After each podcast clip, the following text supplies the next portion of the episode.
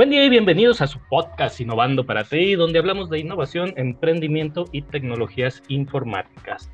El día de hoy con un, con un tema un poco menos técnico, el tema va a ser mitos de docentes. Vamos a platicar un poquito, aquí nos vamos a dividir un poquito a, Brenda, Brenda y yo en team de industria y Alejandra y Roberto en el team de academia. Yo soy Armando Olmos, director de innovación y operaciones en DW Software. Brenda Molgado, jefe de operaciones en Amber México. Alejandra Villanueva, eh, socia fundadora de Big Panda Solutions y profesora universitaria. Roberto Sorno, profesor investigador del ITESO y emprendedor ocasional. Escúchenos, se va a poner interesante. Eh, vayan haciendo también sus equipos y comenzamos. Primero, un poquito de, teoría, mitos de docentes, que es un mito, es algo que se va trasladando de boca en boca normalmente, basado en algún hecho real, pero que tiende a imaginar cosas que podrían no ser ciertas, aunque siempre hay un origen de, de donde se diga, ¿no? Y docente es aquella persona, viene el latín de enseñar, ¿no? Aquella persona que transmite conocimiento, que puede ser puede ser desde un profesor de primaria, cualquier, cualquier persona que, que, aquí le decimos el, el profe o el eh, maestro o, esta persona que está al frente de, un salón de clases, nos vamos a enfocar un poquito hacia los temas de innovación de tecnologías, que sería la universidad, pero pues podemos, podemos platicar aquí historias de los que hemos sido alumnos, todos hemos sido alumnos, pero también que Alejandra y Roberto que han sido profesores. Entonces voy a, voy a plantear eh, el primer y yo creo que de los más interesantes mitos que muchos decimos es que qué hacen los profesores en todo ese tiempo de vacaciones que tienen los estudiantes. Si su chamba es dar clases, pues qué hacen cuando no dan clases, ¿no? Entonces, eh, vamos a darle oportunidad de, Vamos primero, Brenda, a ver, tú planteas también otra, otra perspectiva y, luego ya le damos chance a Alejandra y a, Roberto que nos platiquen qué hacen todo ese tiempo que nosotros no, no, los imaginamos ahí en el sillón viendo la tele. Tiren duro, tiren duro. ah, a pero, ver, Brenda. Pero no entiendo muy bien qué, qué, qué tú estás preguntando o sugiriendo, perdóname. No te preocupes. ¿Qué hacemos en eh, vacaciones, básicamente? Ajá, ¿tú, qué piensas? ah, ¿qué pienso que hacen los maestros? Ajá. Eh, pues disfrutar. claro. bien, ¿no? Sí. Y aquí es donde el podcast se acaba. Gracias amigos por estar nosotros. Ya, son vacaciones. Vámonos, Robert. No, pues mira, yo tengo una amiga que es maestra de primaria y bueno, ella ah. ya está con un pie en el aeropuerto, si no me equivoco. Se va unas semanas de vacaciones, pero entiendo que hay profesores que preparan eh, programas o sus nuevos cursos. No sé si las instituciones les soliciten atender cursos de capacitación, ¿no? Quizá. Eh, es lo que yo me imagino. Además de sí, pasársela bien. Hay que tener tiempo libre para estar bien y al 100 en las aulas también, ¿no? Bueno, yo estoy del otro lado, pero también. Sí, sí, no, es que es, parte de, esta charla, ¿no? O sea, nosotros pues, nos imaginamos que, nosotros que, somos jornaleros, ¿no? Entonces tenemos un horario ah. de 8 de la mañana, 6 de la tarde, de lunes a viernes, todos los días prácticamente del año, ¿no? Por ahí nos dan unos 10 días de vacaciones, bueno, los que ya tenemos muchos años, un poquitos más, pero pero no nos imaginamos un periodo tan largo como, como si tenemos a nuestros hijos ahí, pues ya no va a la escuela durante tres meses, ¿no? Órale. Entonces, no, los eh, maestros deben de tener muchas más cosas que hacer, ¿no? Deberían. Digo, o sea, a lo mejor un programa de capacitación, em, mejorar alguna habilidad, eh, cumplir con temas administrativos, preparar su clase del siguiente año, del siguiente ciclo escolar. ¿Haz de cuenta? Sí, es lo que me imagino. A ver, pues vamos dándole oportunidad. La idea de este podcast no es atacar a los profesores, al contrario es romper estos mitos y al final pues vamos viendo lo importante de, sus vacaciones, digo, de, sus ¿eh? Hay ciertas historias que probablemente por aquí se confiesan, pero ahorita, ahorita vamos a las historias. Viendo. Vamos a dar oportunidad a Roberto. A ver. ¿Tú qué opinas? Sí, bueno, no hay una sola respuesta para esto porque no solamente hay un tipo de profesor. El profesor es un profesionista. Y las historias que, que se, yo pienso que las historias que le aplican a los profesores se aplican a cualquiera de ustedes y de nosotros. O sea, hay, hay periodos de descanso, hay, a veces las cosas se hacen eh, a ritmo, a veces tienen periodos muy intensos. Pero el, comparar un profesor con un profesional de la tecnología es comparar a, un alfarero con quizás, ¿no? Con alguien que hace nieves o, con alguien que se dedica a, hacer podcast. O sea, la naturaleza del trabajo eh, explica los ritmos en los que tú haces las cosas. En, el, en, la docencia, que es uno de los tres ejes académicos que hay en, en el mundo, porque la academia es mucho más compleja que la docencia, pero eso lo podemos ver después. Eh, el docente, eh, hay diferentes tipos de docentes, hay, hay, docentes que dedican cierta parte de su tiempo a enseñar, o sea, hay profesores, por ejemplo, que tienen su trabajo, que se dedican a dirigir empresas, organizaciones, y que en algunos momentos eh, participan en la docencia de tiempo variable, sobre todo, esto se hace mucho en las universidades, sobre todo, ¿no? y entonces ellos, bueno, por supuesto que pues dan su clase, terminan su clase y ya, adiós, ¿no? Eh, dejan de, dejan de, trabajar para la institución que les paga, que es como trabajar por proyectos para cualquier profesionista. Si tú me contratas para un proyecto de consultoría, estaré contigo las horas que me hayas contratado, los meses que me hayas contratado y cuando termina mi proyecto, ahí nos vemos. Y existimos también los profesores que somos docentes de tiempo fijo, es decir, que estamos de planta y que dedicamos, digamos que, la semana laboral a actividades académicas. Una persona que está en, actividades académicas de tiempo completo es, es muy extraño, al menos en el ambiente universitario, voy a hablar desde mi plataforma, es muy, es muy extraño, que muy, muy poco usual, que un docente universitario de tiempo completo dedique todo su tiempo a la docencia. Normalmente lo dedica a otras tres actividades eh, eh, eh, muy importantes. La primera puede ser la investigación, si tiene corte de investigador, que es mi caso. Una buena parte de mi, de mi trabajo la dedico a investigar, entiéndase a producir conocimiento ciencia y tecnología nueva, eh, que creo que eso es, central para el país eh, y, una de las, ni siquiera lo vemos al rato, pero una de las particularidades de las economías emergentes como la nuestra en Latinoamérica es precisamente que la academia no se le mira desde los ojos de la ciencia y la tecnología, sino solo desde la docencia. Entonces, primer mito que yo quisiera eh, debatir aquí es que la academia es docencia.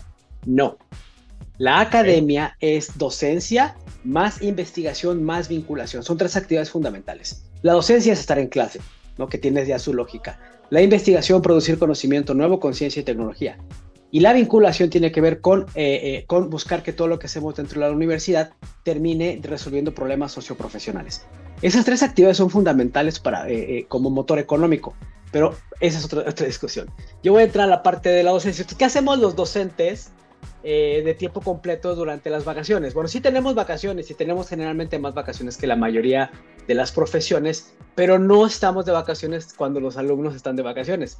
¿Por qué? Porque cuando termina el, cuando termina el periodo escolar, Ajá. los chicos hacen sus exámenes finales, salen contentos y regresan a sus casas a darle lata a sus papás o sus parejas.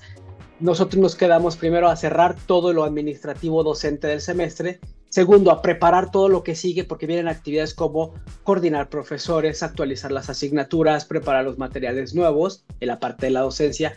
Como bien dijo eh, Brendita, tenemos que seguirnos preparando y actualizando, actualizarnos, salvo excepciones, por supuesto. Así como hay docentes buenos y malos, también hay profesionistas buenos y malos, no se apuren. También hay muchos profesionales de la TI que, que flojean y no hacen nada en verano. Esto, o sea, esto no es por una profesión, es porque Así hay mucha gente. Entonces, ¿qué hacemos en verano? En mi caso, por ejemplo, ahorita estoy preparando al equipo de trabajo y de profesores que va a dar las asignaturas de otoño, que es fundamental. También hay cursos de verano, eso tengo que decirlo. O sea, por ejemplo, la universidad para la que trabajo, el ITESO, tiene, tiene cursos de verano que ahorita todavía están, todavía están corriendo y terminan hasta la segunda semana de, de julio. Y el ITESO como tal cierra dos semanas nada más durante julio. Y en agosto regresamos a preparar, como te digo, equipos, por ejemplo, docentes para agosto son cinco profesores que tengo que ayudar a que inicien bien el semestre, profesores de tiempo variable, de los que no están de planta. Tengo que actualizar las materias, tengo que continuar con mi investigación y tengo que hacer cosas de vinculación como estar, por ejemplo, en este podcast. Es parte de mi trabajo, ¿sabes? Entonces, pero, eh, pero eso no se ve, por supuesto. Entonces es muy normal que quien está fuera de la universidad diga, oye, Robert, y me lo pregunta el 93% de las personas que me dicen, oye, Robert, ¿y qué tal tus vacaciones? Le digo, pues te lo voy a platicar cuando entre de vacaciones, que es dentro de dos semanas. Yo voy a tener dos semanas de vacaciones dentro de dos semanas. Pero igual regreso, los alumnos no van, van, a estar de vacaciones, pero yo regreso en agosto y voy a seguir trabajando. Esa es la lógica que está detrás de lo que no vemos. Hay, cada universidad y cada nivel educativo es diferente, porque lo mismo, lo, lo que aplica para la universidad pudiera no aplicar ni para la primaria, ni para la preparatoria, ni para la secundaria. Son lógicas diferentes, como dice Brendita. Hay profesores que ya están ahorita con el, con el bronceador puesto, las chancletas listas en el aeropuerto, listos para lanzarse a la playa. Qué chido, qué envidia, qué padre. Al menos en mi caso y los profesores que yo conozco de las instituciones universitarias privadas, le estamos atorando durísimo porque ahí viene agosto y agosto viene con todo. Y si no estamos listos, los estudiantes nos ejecutan. Perfecto. Alejandra, ¿tú qué opinas? Pues ya no tengo nada más que decir. no, a ver, este, capacitación. Yo, por ejemplo, soy docente, pero de, o sea, trabajo. Soy el otro caso, ¿no? Que comenta Robert. Soy, soy de los que no está a tiempo completo en, en docencia pero tengo que tomar capacitación, por ejemplo, ¿no? Entonces al menos son dos, tres semanas de capacitación, este, y eso es en temas didácticos, independientemente de la materia, es temas de competencias didácticas. Entonces, aparte, pues hay que leer, hay que investigar, ponerme, ponerme al corriente, hacer las planeaciones del siguiente semestre y demás. Y te puedo decir, estaba pensando ahorita en justo en primarias, ¿no? Mis hijos están en primaria, entonces dije, yo sí, va a ser sincera, yo sí decía, pues sí, ellos sí se van las dos, los dos meses horribles de, de vacaciones, pero no, la realidad es que los profes de ahí se van, solamente tienen dos semanas de vacaciones entre capacitación y planeación, porque aparte ellos la tienen peor porque tienen, están de acuerdo a, pues a la CEP y todo ese rollo. Nosotros como sea es mucho más libertad, ¿no? No tienes que hacer una planeación y entregar la planeación, la planeación es para ti. Pero cuando hablamos de educación básica, por ejemplo, ellos sí tienen que hacer planeación de acuerdo a cierto formato y entregarla de acuerdo a cierta cosa, entregar programas, entregar no sé qué. Entonces, ellos solo tienen dos semanitas de vacaciones y ya. Este, entonces sí, yo creo que es un, es un gran mito. Más toda la chama que te llevas administrativa, ¿no? O sea, créanme, todos los profesores nos llevamos a casa exámenes, este, trabajos por calificar, ensayos, porque decimos, bueno, ya no hay, pues no les dejes tarea, nos dicen, ¿para qué les dejas tarea, no? es más trabajo para ti. Pues sí, efectivamente. Entonces, este, pues aparte nos llevamos un montón de chamba y, y sobre todo ahorita en cierre de, ciclo, es pues termina de calificar, termina de sacar el promedio final, peleate con los alumnos a los que supuestamente reprobaste, dicen ellos, ¿no? Este, entonces, es todo un rollo. Pero está, ah. está padre. De acuerdo. Eh, pues pues poniéndolo, poniéndolo en, términos así como lo estoy entendiendo, que me parece que de alguna manera todos suponemos que hacen algo. No, no, no creo que, aunque sepamos que están de vacaciones, no creo que pensemos la mayoría que no están haciendo nada.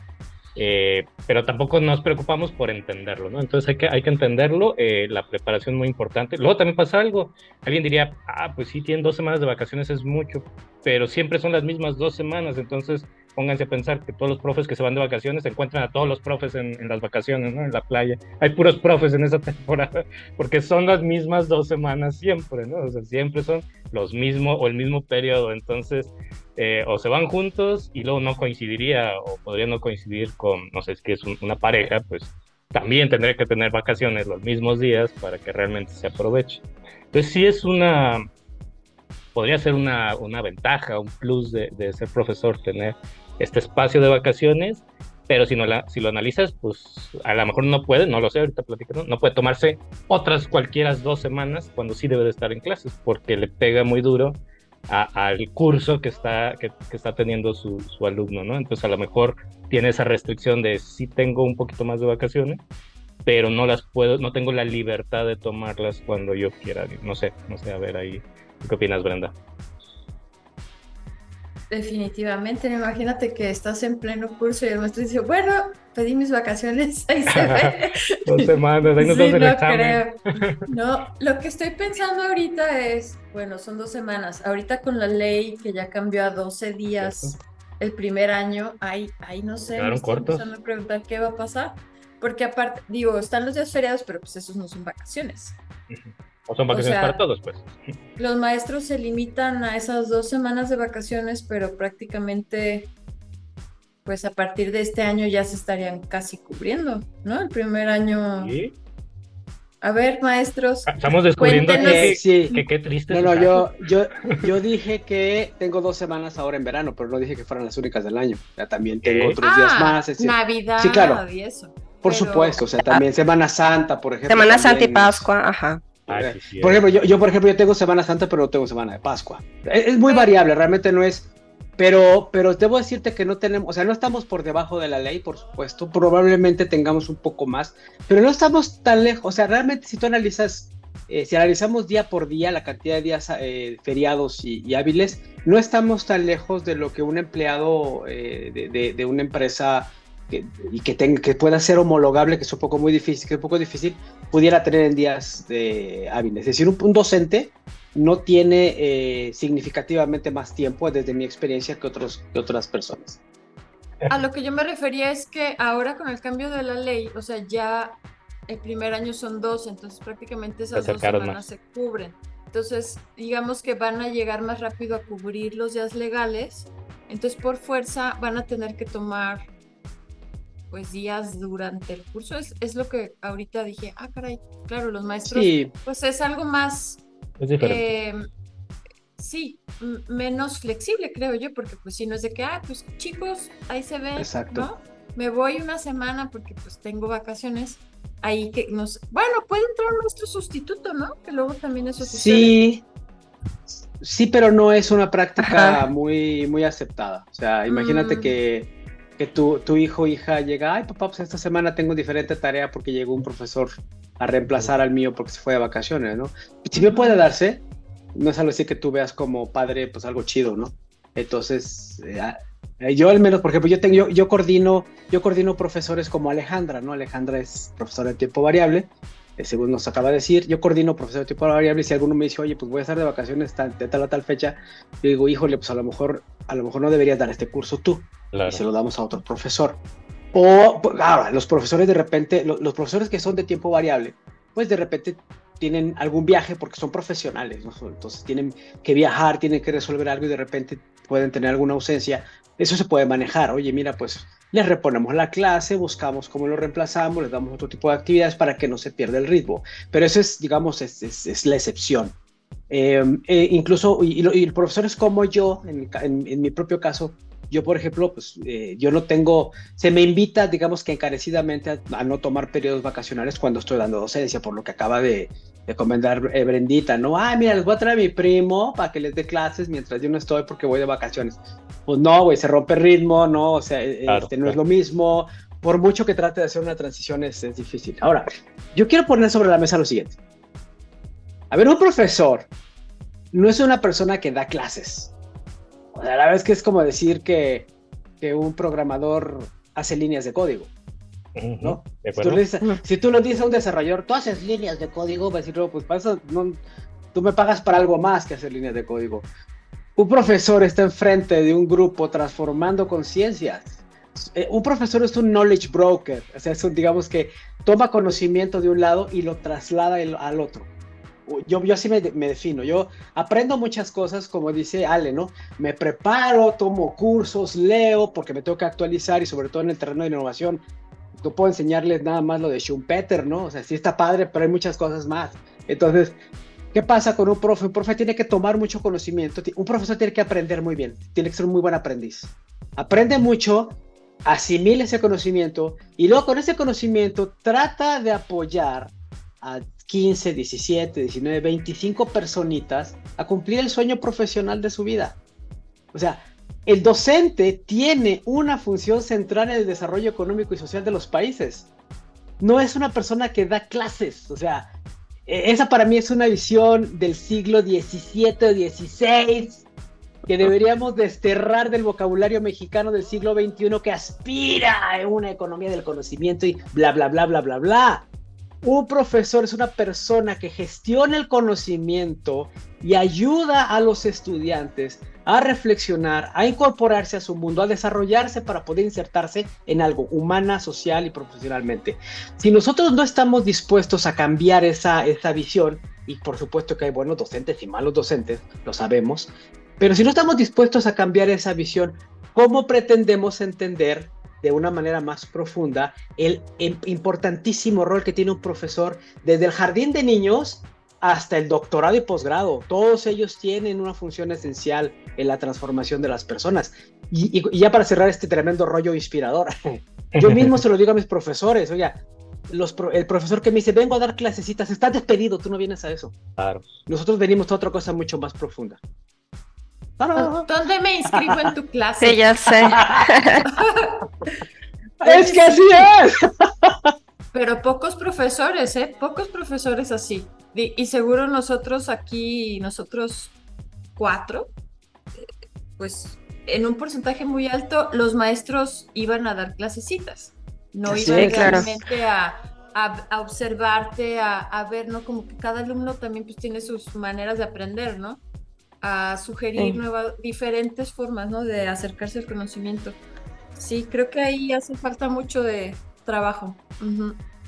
Aunque creo que también es un mito ya, ¿sabes? O sea, ahorita yo creo que ya hay muchos profesores que son así, o sea, que estamos ahí por vocación, por querer este hacer un mundo mejor, porque sabemos que ponerle la semillita en los alumnos para el futuro es, es lo que estamos haciendo, no estamos haciendo solamente dando clases o solamente dictando una clase, pues, al, grado de que nos dan clases de competencias, ¿no? Tú estabas dando ahorita, tú antes de que empezáramos el podcast, tú estabas dando las razones por las que te gustaba dar clases en secundaria y preparatoria, ¿por qué no le dices ahora? Porque creo que eso pues muy bien.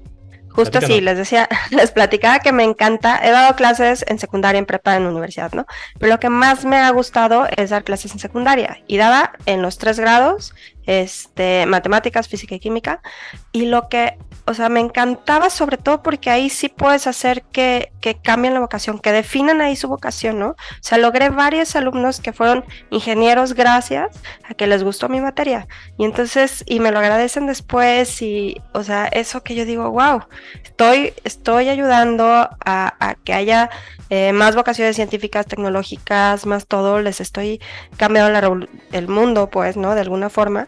Y y pues siempre digo, y vaya que ahí me preguntan de qué nos van a servir las matemáticas en la vida, ¿no? Entonces, explicarles, decirles, enseñarles con la física que de verdad la física está ahí, que es todo lo que ven, que no sé qué, que, que las matemáticas no solamente es, es, despejar la X, sino es todo un tema mental que les va a servir en la vida para poder hacer, eh, resolver problemas de la vida. Este, no, bueno, es, es, lo, es lo que más me gustó, ¿no? Poder influir en ellos. Eh, justo eso. Excelente. Sí, vamos, vamos a grabar otro podcast ahí para que nos, sigan escuchando, donde hablemos de estos motivadores para que inviten allá a sus, a sus chavos, sobrinos, primos conocidos que tengan para, para que se motiven a ser, a ser ingenieros. Ya platicaremos de eso y aquí Alejandra nos platicará sus experiencias.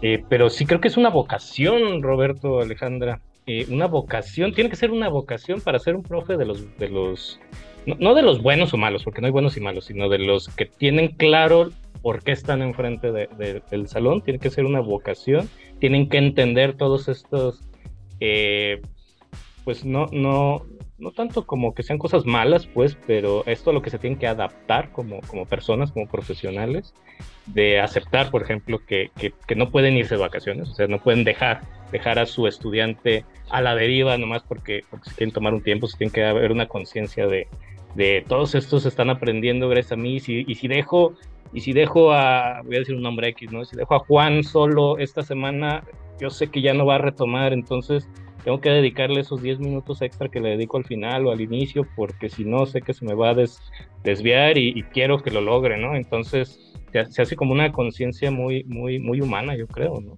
A ver. Bueno, yo una de las cosas que mm, he podido ver. Mira, yo he tenido, he tenido la fortuna de poder estar en contacto con profesores y con, en, diferentes lugares del mundo. Y también poder enseñar eh, en diferentes lugares del mundo. Eh, y um, he podido notar algunas diferencias y algunas similitudes. Yo he notado que mientras, es, es algo bien curioso, pero mientras más, digamos que el grupo social está mucho mejor posicionado en la medida en la que respetan y se involucran eh, con la docencia y la academia. O sea, si tú vas, por ejemplo, eh, si tú escuchas eh, a, empresarios finlandeses, por decir algo, Cuando yo escuché empresarios finlandeses, ellos no conciben sus empresas sin colaborar con la academia. dicen, no es que yo necesito de la academia para esto, para, y, te, citan cinco o seis cosas. No los voy a decir para no, no prolongar esto necesariamente. Pero conforme tú empiezas a irte a economías con más problemas, por decirlo de una manera, hay un distanciamiento más largo y una desacreditación fuerte, cada vez más fuerte hacia la academia. De manera que las economías menos desarrolladas, tú escuchas como la academia no funciona, ahí no se hacen las cosas, son súper lentos, este, yo no puedo trabajar con ellos. y no, que, no estoy... vacaciones. Tenemos tomado muchas vacaciones, no están haciendo nada. Pero lo curioso es que no, puedo decir yo que esto sea una relación lineal, ¿eh? o sea que mientras más reconoces, más desarrollado eres. Pero sí hay cierto patrón, no es nuevo, en el, en el sentido de que, miren, eh, todos en las empresas, porque yo también he sido empresario, en las empresas eh, no tenemos mucho tiempo para desarrollar ciencia y tecnología. ¿Por qué? Pues porque tenemos que producir aquello que nos da de comer. Y entonces, si nos dedicamos a la innovación o vemos la innovación como algo central y tenemos recursos para ello, pues nos metemos y lo hacemos, ¿no? Hay organizaciones que tienen sus propios departamentos de investigación y desarrollo. Las grandes corporaciones no tienen. 93% de las empresas en México, por ejemplo, no tienen departamentos de investigación y desarrollo. Por lo tanto, en México, solo el 7% de las empresas pueden hacer investigación y desarrollo.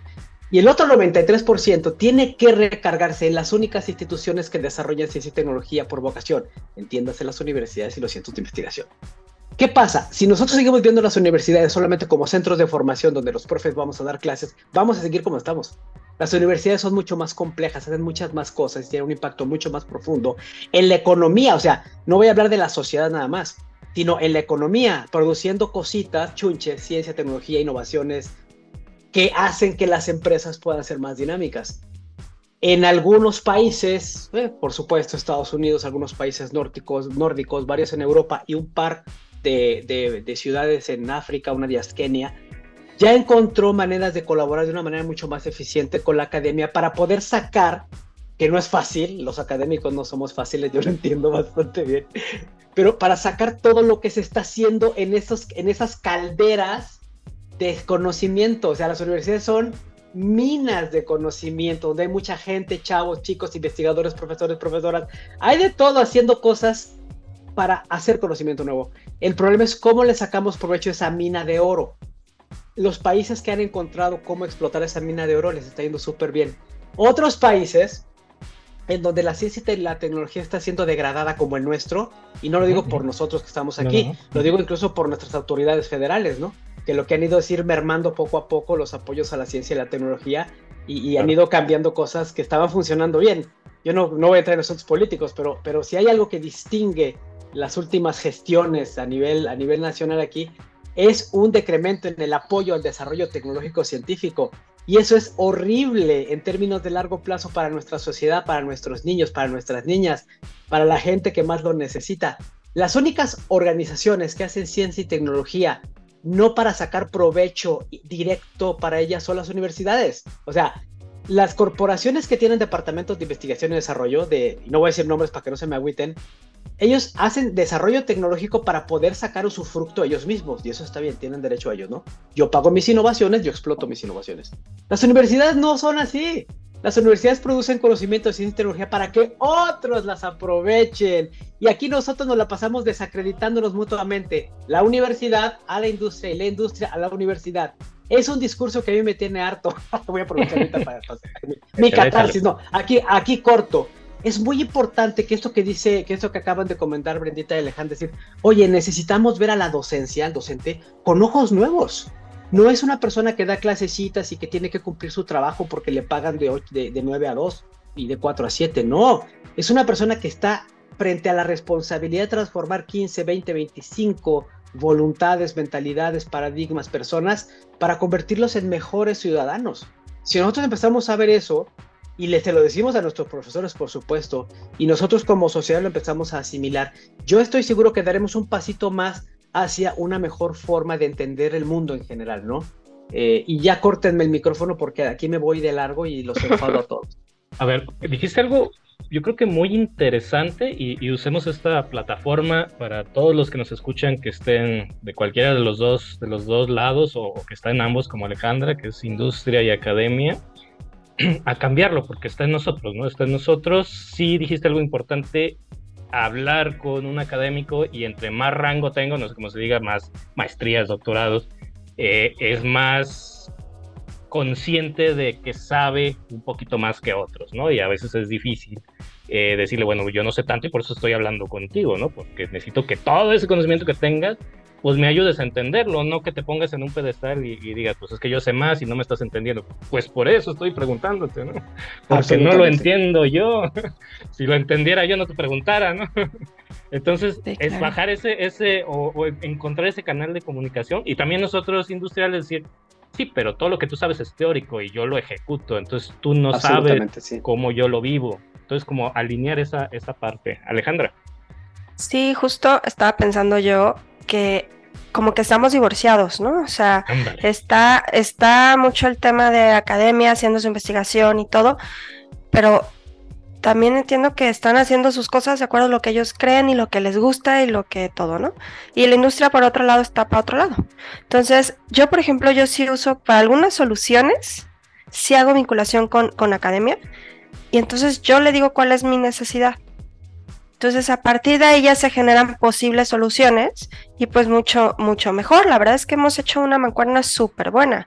Eh, o a veces es al revés, pero eso, sí ha sido pocas veces, es una realidad, ¿no? Que, que me, estoy investigando sobre esto, ¿cómo ves si lo aplicas? Ay, no, pues es que nada que ver con lo que estoy haciendo.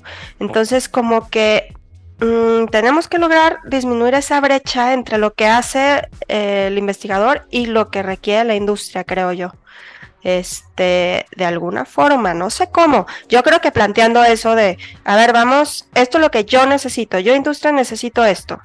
¿Cómo le hacemos, academia, para que tú me ayudes teóricamente a lograr esto y, entonces ya ponerlo a la práctica, ¿no? ¿Qué opinas, Brenda?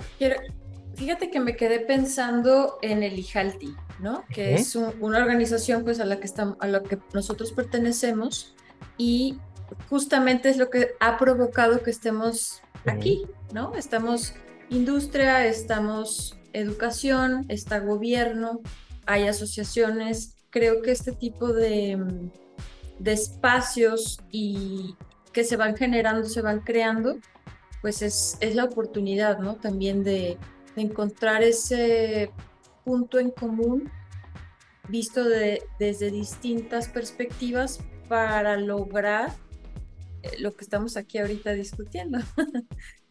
Sí, sí, sí, y, hacer un llamado y, seguramente vamos a tener más temas, me, parece que podría ser más temas de esta, de esta relación academia-industria, como en nuestro, desde nuestras perspectivas de los que estamos aquí y, obviamente quien quiera opinar y pasarnos allá algún, algún tip, de cómo lograr cerrar esta brecha que, comenta muy, muy bien Alejandra. Y a lo mejor ella, como, como es de las dos partes, pues trata de, de, sabe y entiende que se pueden fusionar, que pueden funcionar juntos. Y yo creo que todos queremos creer que sí, pero cuando lo intentamos está la brecha y decimos, ah, mejor yo lo investigo, gracias, ¿no?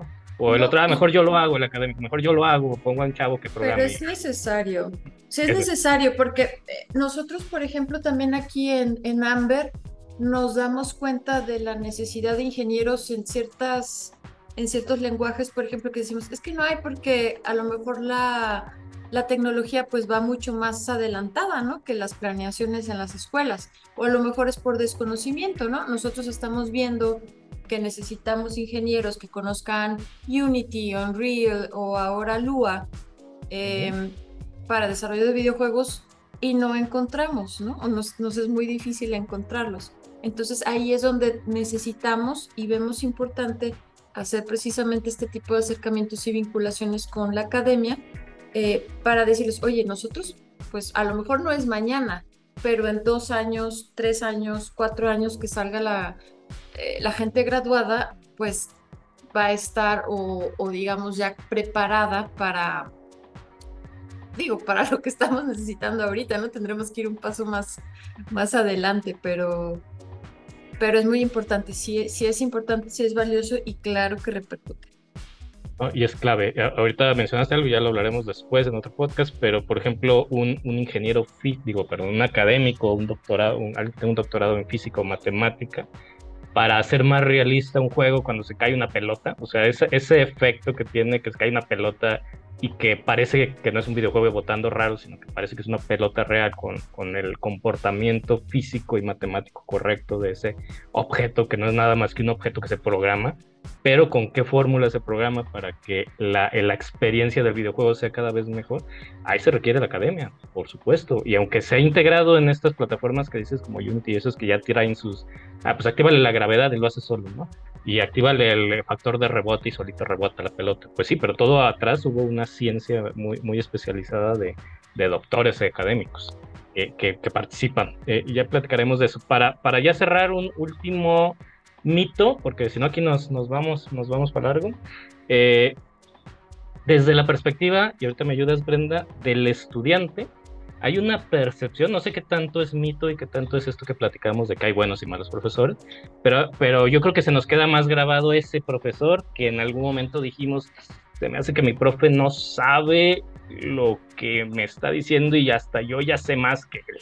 Digo, e, es a veces un pensamiento común del alumno y, tachas a este profesor y no sabes si realmente tuvo un mal día, que se vale, o, si esa materia, no sé, también, o él no lo transmite correcto, no lo sé, pero juzgamos y tachamos de, a veces a los profesores de que no están preparados para darnos la clase que nos están dando. Creo yo que hay parte mito y también puede haber un mal profesor. A ver, Brenda. Gracias. mira, me estoy acordando de la universidad. Y recuerdo también, bueno, recuerdo una clase, ¿no? Con una maestra. No me acuerdo exactamente la materia, pero algo tenía que ver con, con números. Y yo recuerdo que yo le dije a la maestra, oiga maestra, es que creo que eso está mal por tal y tal y tal, ¿no? Entonces ya sabe, los compañeros, uno sabe, ¿no? Eh, echándole mala onda a la maestra, que también yo digo, pues es un ser humano, o sea, no son perfectos, ¿no? O sea, también creo que es válido que diga, ah, mira, tienes razón, o sea, también yo creo que está interesante que uno, el maestro, en, hasta cierto punto, pues sea lo suficientemente capaz de decir, ah, tienes razón, mira, esto me equivoqué, ¿no? O sea, no por ser alumno, quizá debas forzosamente saber menos. Obviamente el conocimiento y la preparación del maestro, pues tiene una, una trayectoria, pero eso no quiere decir que uno no pueda comprender las cosas o por el contexto de tu vida quizá entiendas perfectamente de lo que está hablando el maestro, ¿no? Esa es una. Y la otra, la otra experiencia que recuerdo em, tiene que ver con un maestro que, bueno, yo estudié mercadotecnia y, una de mis clases más esperadas era, era publicidad. Y bueno, llegó el semestre, llegó el maestro, nos puso una televisión, prendió la televisión y nos puso el videoclip este de Pink Floyd de Another Brick in the Wall. Eh, que no, no, sé si conozcan la canción, pero habla como de esto de que no necesitamos ningún tipo de educación, no necesitamos que que nos laven el cerebro, cosas así. Entonces él terminó el videoclip, dijo, bueno, este, aquí está el trabajo final, nos vemos la última sesión. Y no tuvimos clase, no tuvimos clase en todo el semestre. Entonces digo, supongo que obviamente él algo nos quería decir con ese video, que, que creo que da para una conversación, pero... Algo no, algo no hizo de la forma correcta, digamos. Si, algo tenía que decir, no lo dijo claro o, No, sigue en mi mente, o sea, yo me gradué hace, no sé, en el 2006, ¿no? Y eso pasó como en el 2004, supongo. Oye, aprendiste algo. Casi 20 años y sigo pensando en eso, ¿qué nos quiso decir el maestro? Claro que ahora ya entiendo quizá, ¿no? Lo que, lo que él pretendía, pero... Eh, ¿Cuál era la pregunta? El mito es este, el mito es este. ¿Realmente los profesores están actualizados, sobre todo en ah, materias ya, más claro, maestros buenos, maestros malos, entre comillas. Ajá, o sea, ¿realmente están actualizados? ¿Se pueden actualizar? ¿Les da el tiempo? A ver, Roberto. Para estar al día, sobre todo en tecnologías, por ejemplo, de informática. Sí, mira, eh, eh, esto da para uno, para varios podcasts, ¿no? Entonces yo voy a dejar así como también inquietudes para que las platiquemos después y trataré de, de enfocarme en tu pregunta. Mira, eh, Primero, el rol del profesor eh, hoy en día ante la, ante la encrucijada en la humanidad que estamos viviendo está siendo redefinido. ¿eh? Es decir, la idea de que un profesor es el centro del conocimiento, un hub, una especie de hub, quedó destrozada ahora, ¿no? Ante, ante la cantidad de información y conocimiento a la que tienen acceso las personas, cierto tipo de personas, no todas, porque también aquí tenemos brechas importantes. Pero poco a poco el rol del profesor está siendo cuestionado y tiene que transformarse.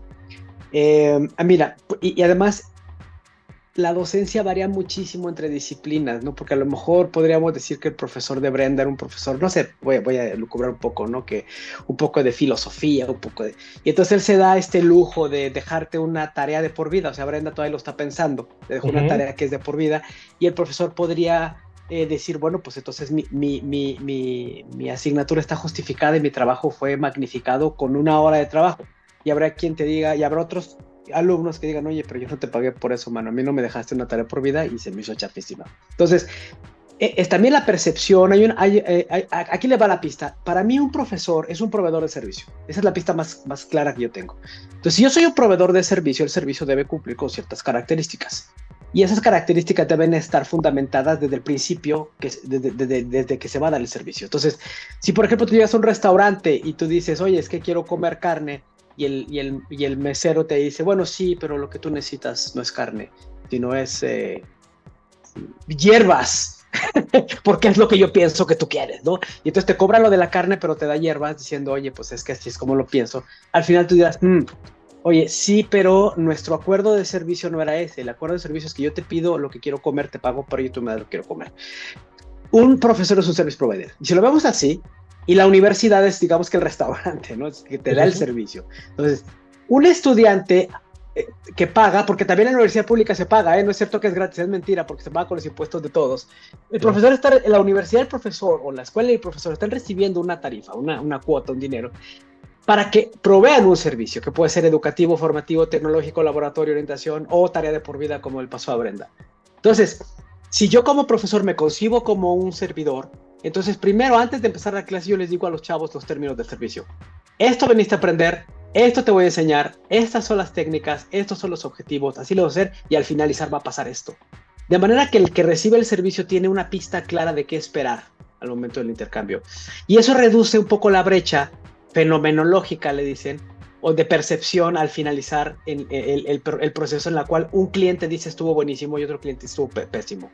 Mientras más le digas al cliente o al beneficiario, en este caso, para no crear demasiada polémica, lo que va a recibir, él podrá después determinar si está pasando lo que él esperaba.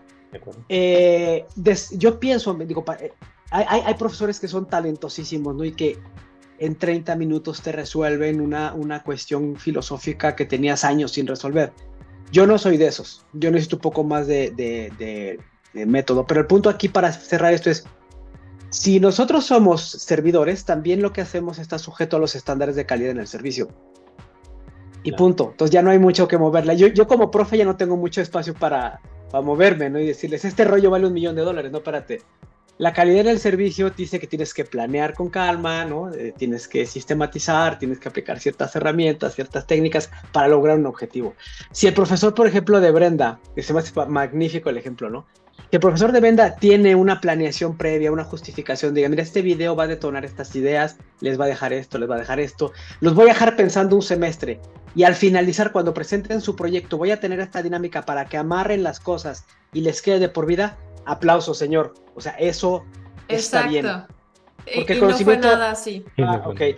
el, conocimiento es, el conocimiento se produce de manera misteriosa, ¿eh? o sea, eso hay que decirlo porque nadie ha abierto una cabeza mientras funciona para ver qué pasa. Entonces está, está cañón. No sabemos cómo se produce. Entonces hay diferentes formas de, de detonar esas, e, esa reflexión, esa confrontación, esa interpelación. Pero lo que no se vale es agarrar esa cancha gris para abusar y echar la hueva, ¿no? Perdón que lo diga aquí, me van a, me van a censurar, no pasa nada. Entonces, una cosa es que tú quieras intencionadamente cambiar eh, los arquetipos que trae Brenda a través de una confrontación fuerte y una interpelación social. Y otra cosa es que quieres echar la hueva un semestre, ponerles un video y una canción y dejándoles una tarea que ni siquiera están orientados, ¿no? Muchos profesores aprovechamos esa cancha gris para huevonear. Eso no se vale porque somos proveedores de servicio. Entonces, yo sí le ayudo a mis, digo, a los profesores que yo coordino y con quienes trabajo es, veámonos como proveedores de servicio y quienes están en las sillas eh, viéndonos, no son las personas que están eh, esperando que derramemos toda nuestra jugosidad de conocimiento y nuestra iluminación espiritual, ¿no? De, de doctorado sobre ellos. No, son personas que están esperando recibir algo y a cambio de eso están dándonos algo. Eh, eh, la docencia es, es, preciosa cuando ves, en mi caso, pues es preciosa cuando ves a las personas como eso, con quienes intercambias, les sirves y además aprendes.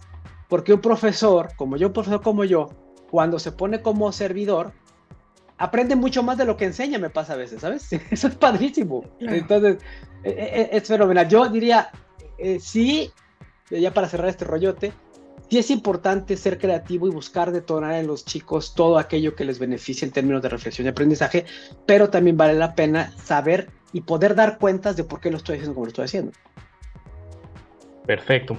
Eh, para cerrar, un resumen, porque se nos va, se nos va el tiempo. Eh, la academia no es solo docencia, la docencia no cubre toda la academia. Hay investigación para generar conocimiento y la aplicación de ese conocimiento. Eh, los profesores tienen estos tiempos que les llamamos vacaciones, porque son los chavos los que están de vacaciones, pero para prepararse, para actualizarse, para hacer este tipo de investigación, para hacer estos análisis de aplicación, para hacer vinculaciones para tener más competencias didácticas y ser mejores profesores día a día, no falta quien, como en todas las profesiones, aproveche de una manera distinta y no tenga clara su, su, vocación. Eh, también tienen que cambiar, o está cambiando todo el mundo, y no solo dan clases, ¿no? sino que motivan, transforman las conciencias, gestionando el conocimiento de los chavos. hay, una, hay una eh, Ah, pues hay una, vocación del profesor para mover toda la economía, toda la sociedad. Es, es el, gestor de la evolución social económica del Estado o del lugar de la sociedad donde, donde, donde existen, donde dan su, hacen su labor. Y bueno, hay que verse como, como si eres profesor, hay que verse como un proveedor de servicio y tienes que cumplir ciertas expectativas, no puedes no puedes no cumplir las expectativas de todos, tampoco puedes cubrir las expectativas de 40 clientes diferentes al mismo tiempo, también es difícil, pero hay que buscar ese equilibrio, sí hay que buscar lograrlo y nosotros que hemos sido estudiantes o si somos estudiantes, algunos de los que están escuchando o todo el tiempo somos estudiantes, pues también entender que eh, podemos exigir que, que se nos explique un poco más, si es que no hemos entendido, que haya, que, el servicio tenga alguna manera de, preguntar, de levantar la mano, de, acudir después de la clase, ¿no? Que el momento no es solo la clase, sino que el objetivo es adquirir conocimiento. Para cerrar, un tip, un tip para el estudiante, un tip para el profesor. A ver, Alejandra.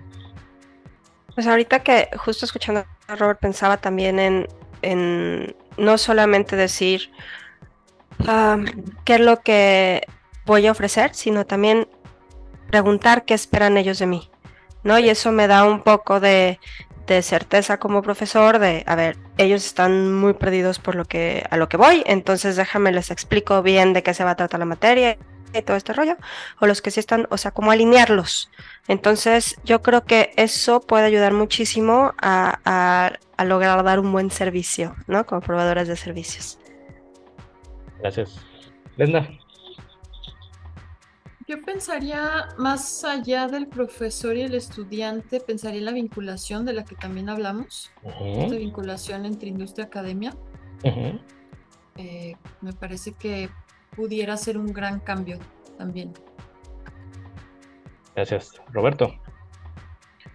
Yo me quedo también con lo que comenta Brenda. Eh, creo que ahí hay una beta interesantísima y es cómo transformamos la relación que tenemos industria-academia eh, en, nuestro país, especialmente en Jalisco, ¿no? Que hay tanto potencial, es uno de los clústeres de industria academia más potentes de América Latina. O sea, es, las características que tenemos aquí en Guadalajara son pues, difíciles de mejorar. Entonces, ¿cómo podemos nosotros detonar a través de ejemplos como los que puso Brenda de Lijalti? Eh, eh, y también Alejandra lo comentó, cómo podemos detonar este tipo de colaboraciones como las que están sucediendo en este podcast, ¿no? Que finalmente este podcast, esta charla que tenemos hoy es precisamente una colaboración industria-academia.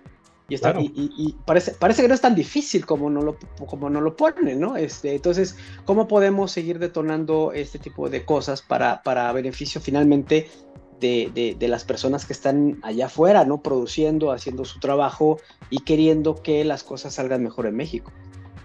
Perfecto, pues eh, síganos escuchando. Este fue Spotcat Innovando para TI. Vamos a hablar de más temas parecidos sobre uh. talento, sobre tecnología y sobre muchas cosas. Gracias, gracias. gracias. gracias.